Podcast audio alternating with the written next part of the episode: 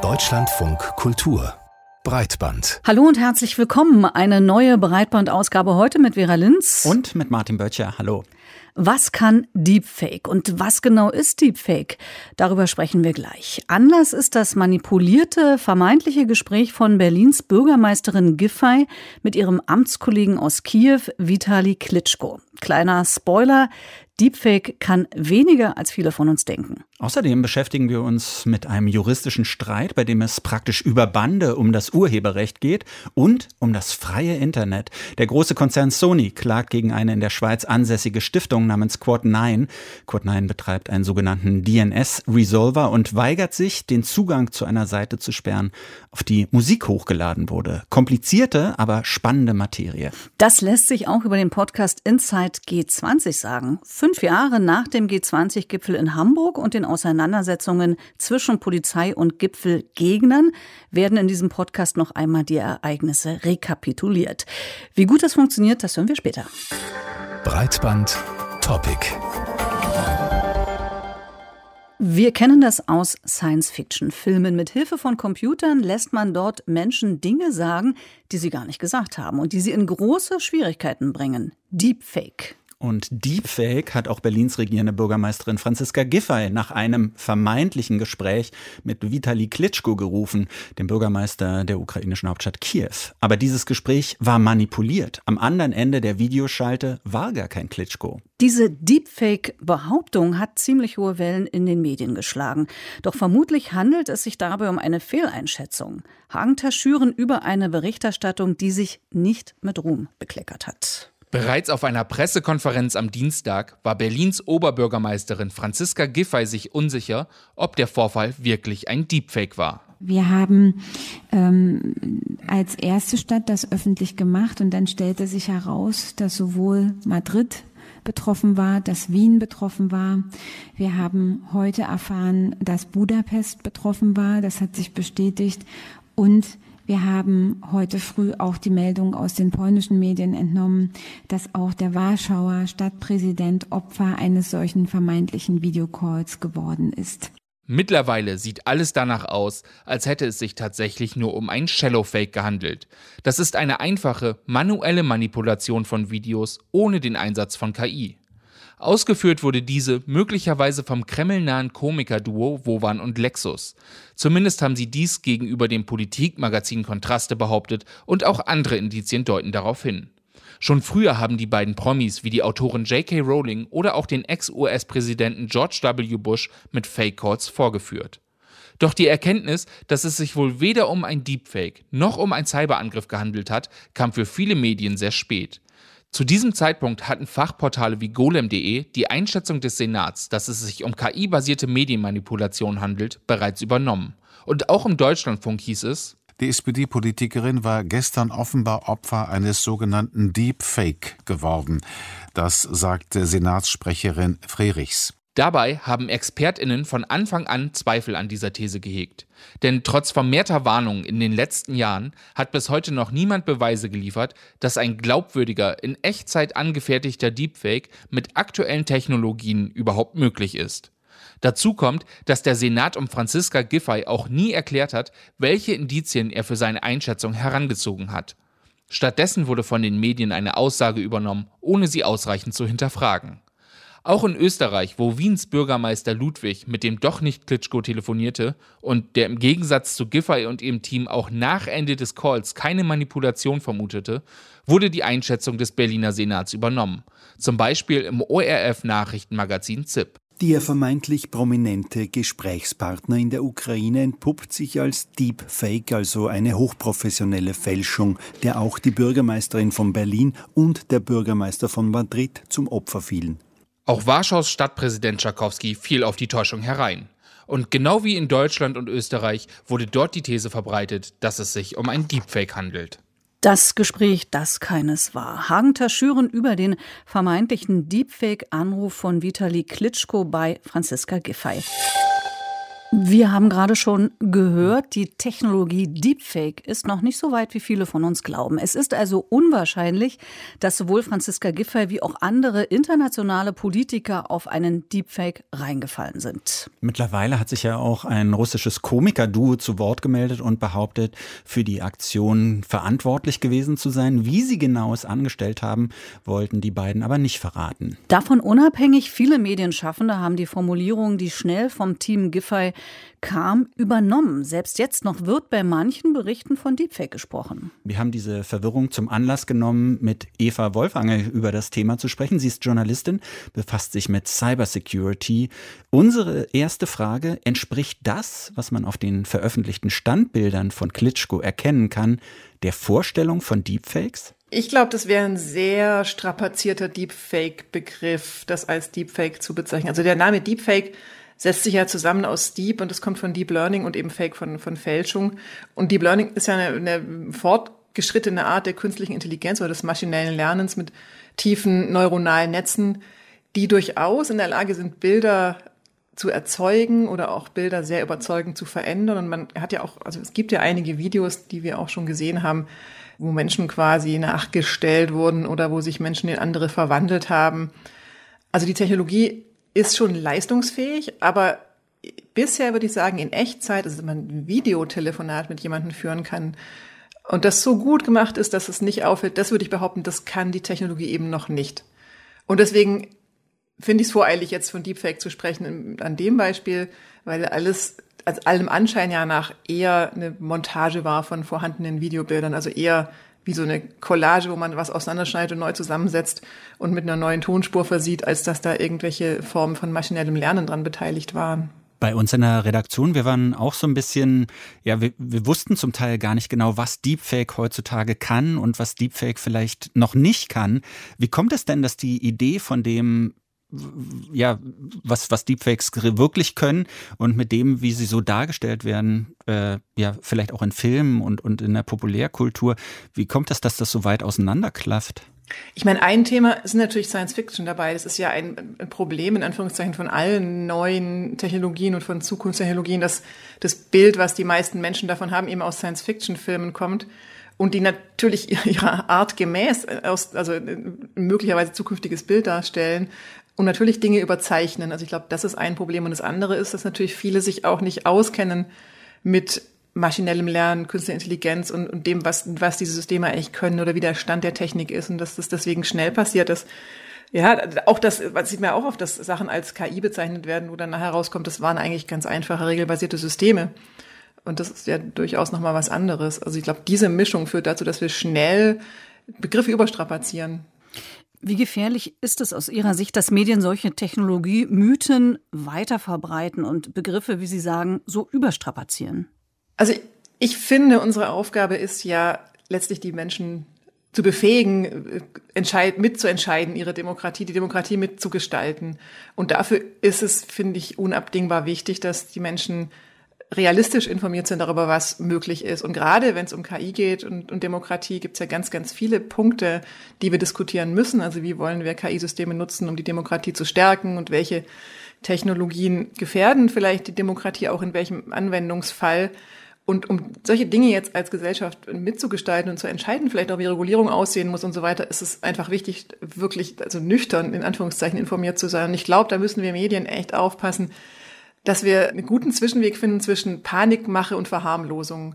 Und das merkt man an dem Thema ja ganz deutlich, dass es da, also ja, dass, dass man da aufpassen muss, ja, nicht auch nicht zu viel versprechen in Anführungszeichen, was die Technologie kann und eben auch keine Szenarien malen, die vielleicht nicht möglich sind und eben auch deutlich machen, was ist denn der Stand der Technik jetzt und was könnte in Zukunft kommen.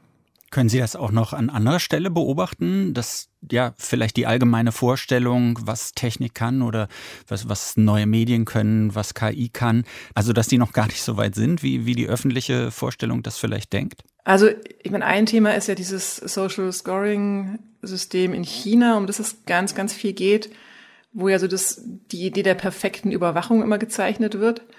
Und die Idee kann es durchaus geben, aber wenn man genauer hinschaut, erfährt man ja auch da, also das funktioniert natürlich nicht einwandfrei. Es ist eigentlich mehr so ein, so ein Stückwerk. In manchen Regionen gibt es dieses System, in anderen anderes.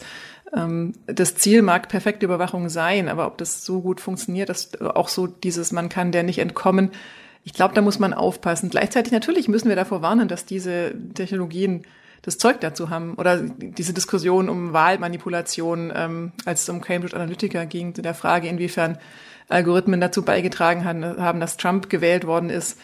Auch da muss man aufpassen, weil letztlich gibt es ja keinerlei Belege dafür, dass tatsächlich Menschen so beeinflusst wurden, dass Trump deswegen gewählt worden ist. Nochmal zurück zum Klitschko-Fall. Nun können ja Fehler passieren und äh, viele Medien haben sich ja bei der Berichterstattung auch auf das gestützt, was zum Beispiel die Senatskanzlei zum Vorfall preisgegeben hat. Was sollten Journalistinnen in diesem Fall Ihrer Meinung nach tun? Sollten sie im Nachhinein dann vielleicht die Berichterstattung korrigieren oder zumindest darstellen, dass sie da äh, vielleicht nicht ähm, ganz korrekt äh, berichtet haben? Das ist echt eine gute Frage, weil das ist mir jetzt aufgefallen, auch in der Vorbereitung auf das Interview, dass man ja immer noch, wenn man die Sache googelt, eigentlich immer noch überall Deepfake, Deepfake liest, obwohl ja inzwischen weit verbreitet bekannt ist, dass das sehr in Frage steht.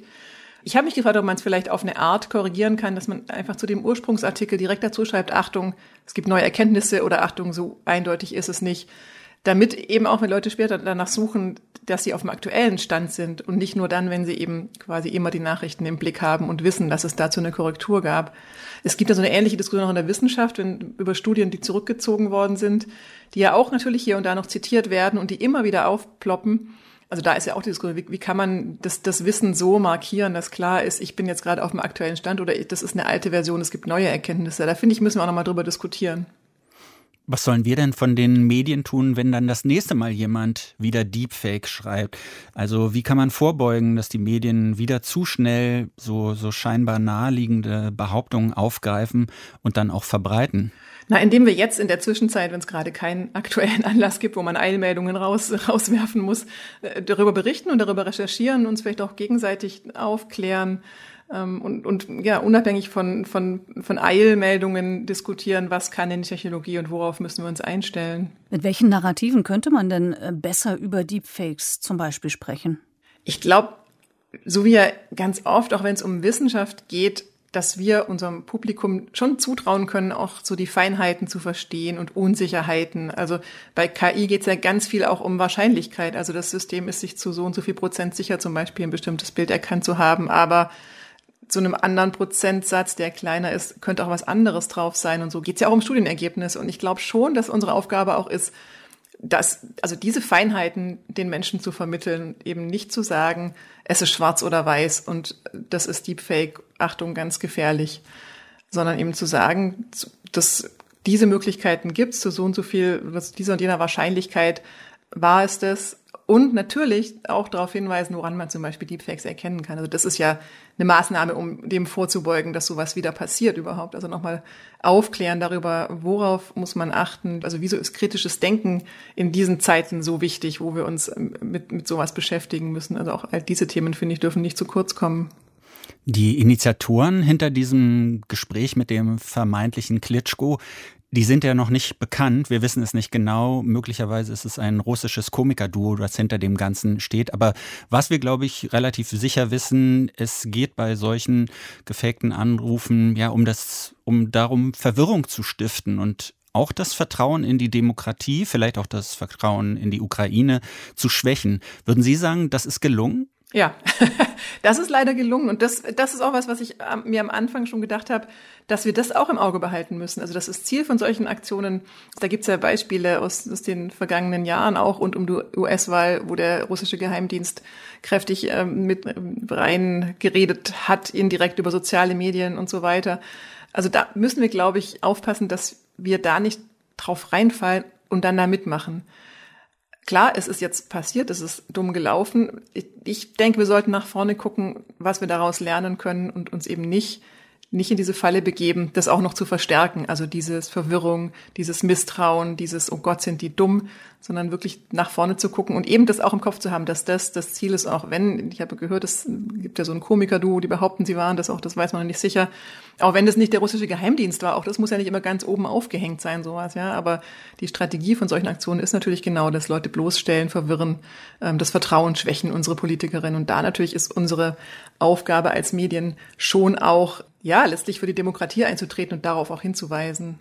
Die Journalistin Eva Wolf angelt zum Thema Deepfake und den Absichten hinter dem manipulierten Videogespräch zwischen Franziska Giffey und Vitali Klitschko. Breitbandbesprechung. Ein DNS-Resolver ist ein ziemlich nützliches Werkzeug. Er leistet quasi Vermittlungsdienste. Gibt man den Namen einer Website in den Browser ein, dann hilft der DNS-Resolver dabei, mich mit dieser Webseite zu verbinden, sodass ich sie öffnen kann, indem er zum Beispiel die IP-Adresse ausfindig macht und mich dorthin leitet. Dabei fragt der DNS-Resolver nicht, ob die Inhalte auf dieser Webseite zu Recht dort stehen dürfen oder nicht. Für die in der Schweiz ansässige Stiftung Quad9 wird das jetzt zum Problem. Problem. Ja, Quad9 ist ein kostenloser DNS-Resolver, der sich besonders für hohen Datenschutz einsetzt und in 90 Ländern tätig ist. Normalerweise werden solche Dienste von großen Tech-Unternehmen ausgeführt, zum Beispiel von Google oder dem Unternehmen Cloudflare.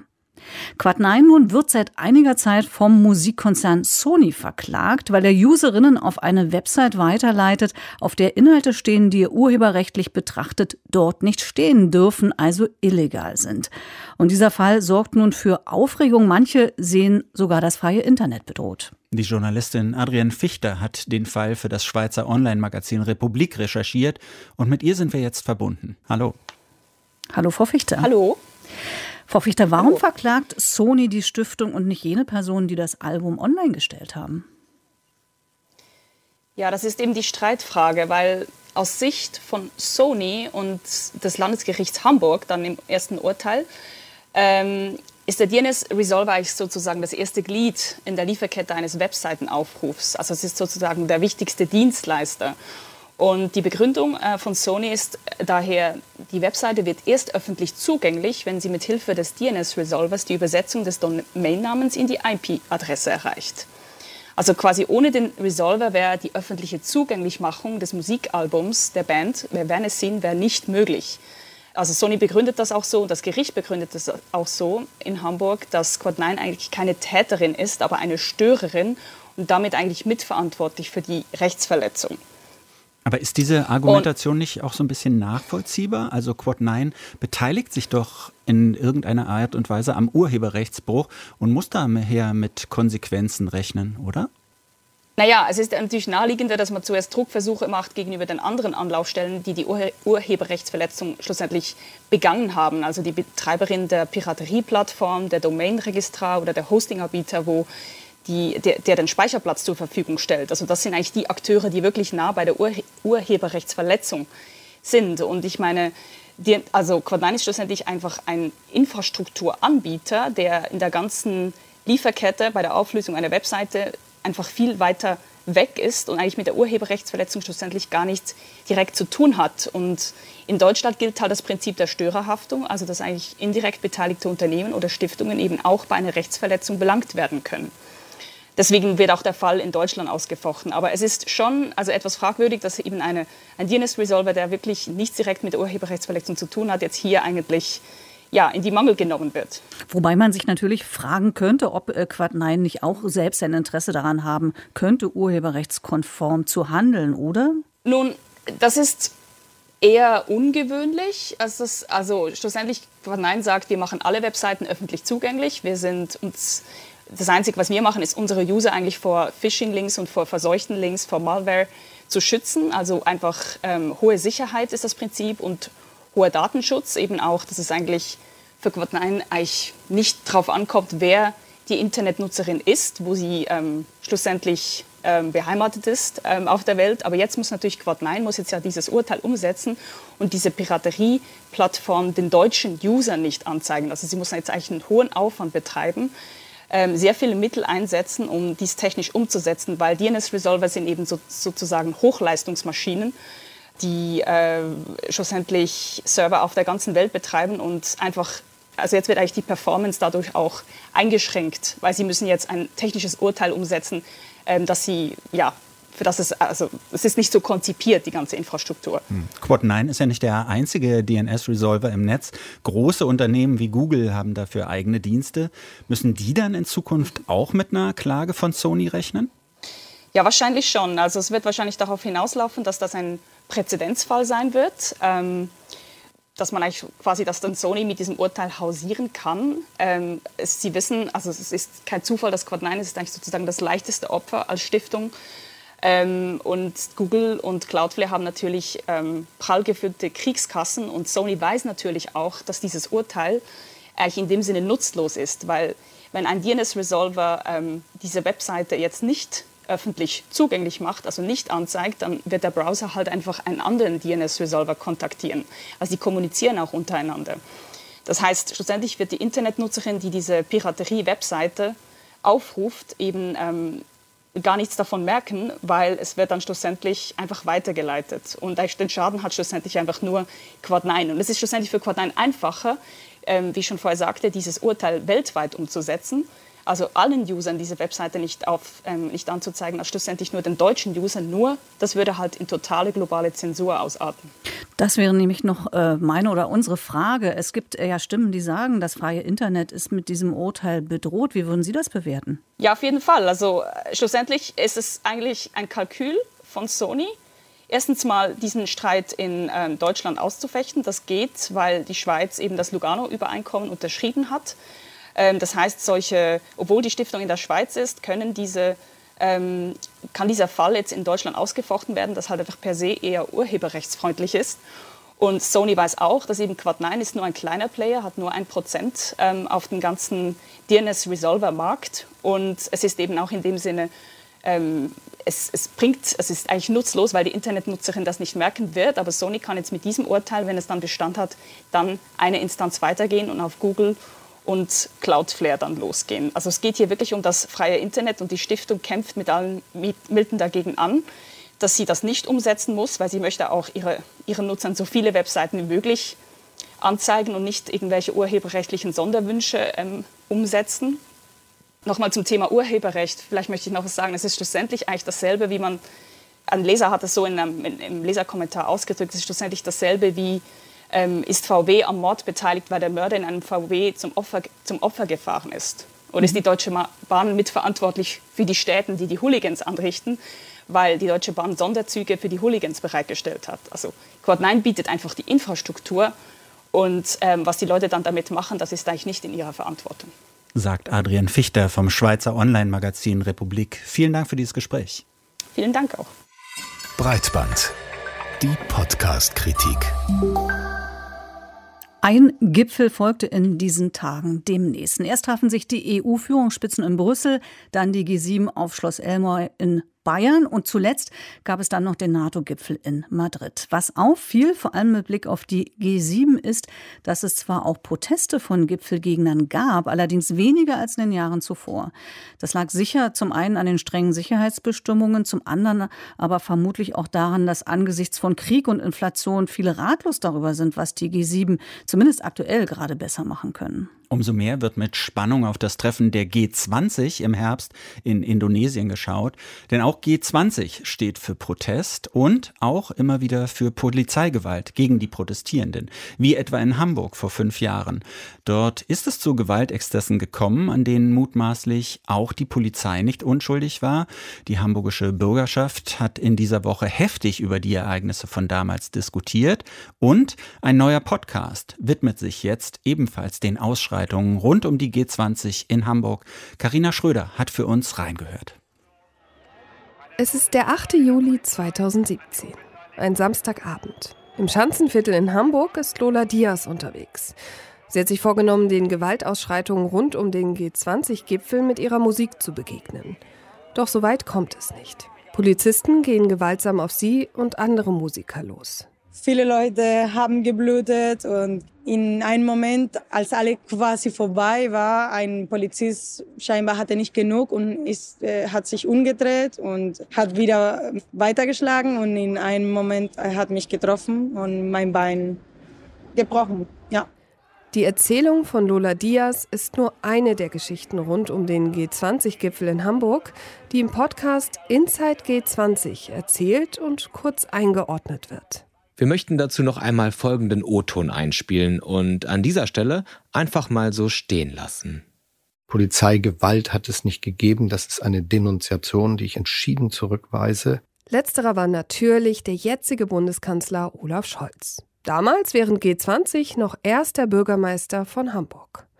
Mit den 18 Studierenden hinter dem Podcast Inside G20 Hamburg zwischen Gipfel und Abgrund hat Scholz zwar nicht selbst gesprochen. Dafür haben sie viele andere vor ein Mikrofon bekommen. In den nächsten sechs Episoden nehmen wir euch mit in unsere Recherchen und Erkenntnisse.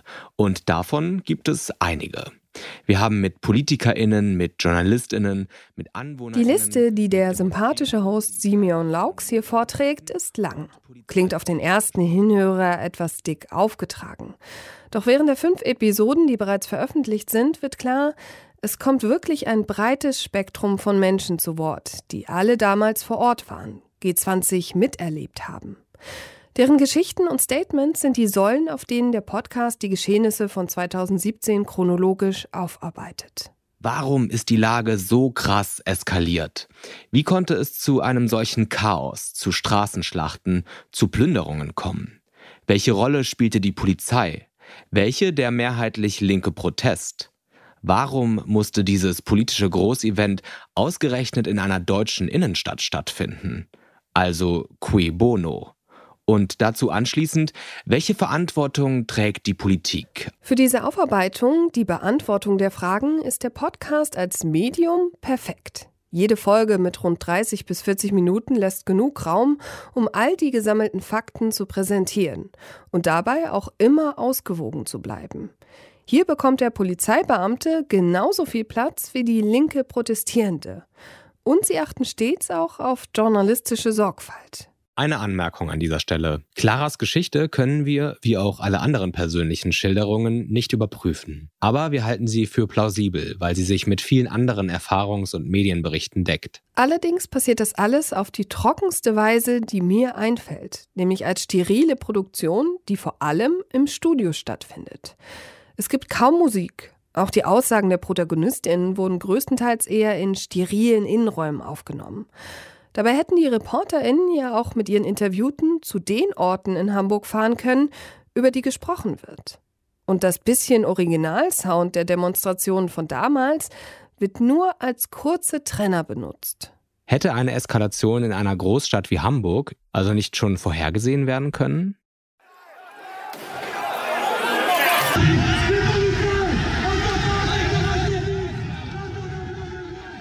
Auch aus der Bundespolizei soll es Stimmen gegeben. Jede der ersten fünf Folgen ist nach demselben Muster aufgebaut. Am Anfang steht immer eine Collage. Die Polizei hat sich von Anfang an auf einen Konfrontationskurs vorbereitet. Sie wissen, äh, meine Damen und Herren, ein Wasserwerfer hat keinen Rückwärtsgang. Man hat sich schon gefragt, hm, was soll ein Trump hier in Hamburg? Dann ein bisschen Einführung durch den Host und ein paar Aussagen der Protagonistinnen. Danach ein Erklärstück. Die G20, auch die Gruppe der 20 genannt, ist ein Zusammenschluss der 19 wichtigsten Industrie- und Schwellenländer sowie der Europäischen Union. Dann wieder ganz viel Erzählung von Host und Menschen. Plus, an dieser Stelle kommen noch KollegInnen aus dem Journalistikstudiengang rein, die von ihren Interviews mit anderen Menschen berichten. Ich vermute ja, das machen die, damit möglichst viele Personen, die hart an diesem Podcast gearbeitet haben, zu Wort kommen. Dazu spreche ich jetzt mit Jonas Freudenhammer, Chiara Svensson aus unserem Team, Fabian Bürger aus unserer Redaktionsleitung, unsere Redakteurin Anna Kustermann. Ich spreche jetzt mit Mara Haber aus unserer Redaktion. Allerdings vergeht mir bei diesem formelhaften Vorgehen ein wenig die Lust am Hören. Mir fehlt die Lebendigkeit. Immerhin arbeiten an dem Projekt junge Köpfe, die sicher frische und innovative Ideen haben. Stattdessen gleicht der Podcast eher dem Formatradio. Und auch beim Thema Meinung und Haltung sind die Studierenden und allen voran der Host zurückhaltend, überlassen starke Wertungen vor allem den Interviewten. Dennoch gibt der Podcast einen wirklich guten Überblick der Ereignisse und vor allem die ambivalente Rolle der Polizistinnen vor Ort bei der Ausuferung der Proteste wird schön herausgearbeitet. Deshalb werde ich wohl dennoch die sechste Folge hören. Denn da geht es um die Verantwortung der Politik. Auch der von Olaf Scholz. Carina Schröder mit einer durchwachsenen Bewertung des Podcasts Inside G20 Hamburg zwischen Gipfel und Abgrund. Und die letzte Folge wird am kommenden Donnerstag, am 7. Juli veröffentlicht, pünktlich zum fünften Jahrestag des G20-Gipfels in Hamburg. Und das war's für heute mit Breitband. Mein Name ist Martin Böttcher. Mein Name ist Vera Linz. Und wir bedanken uns fürs Zuhören. Und wir sagen Tschüss. Tschüss.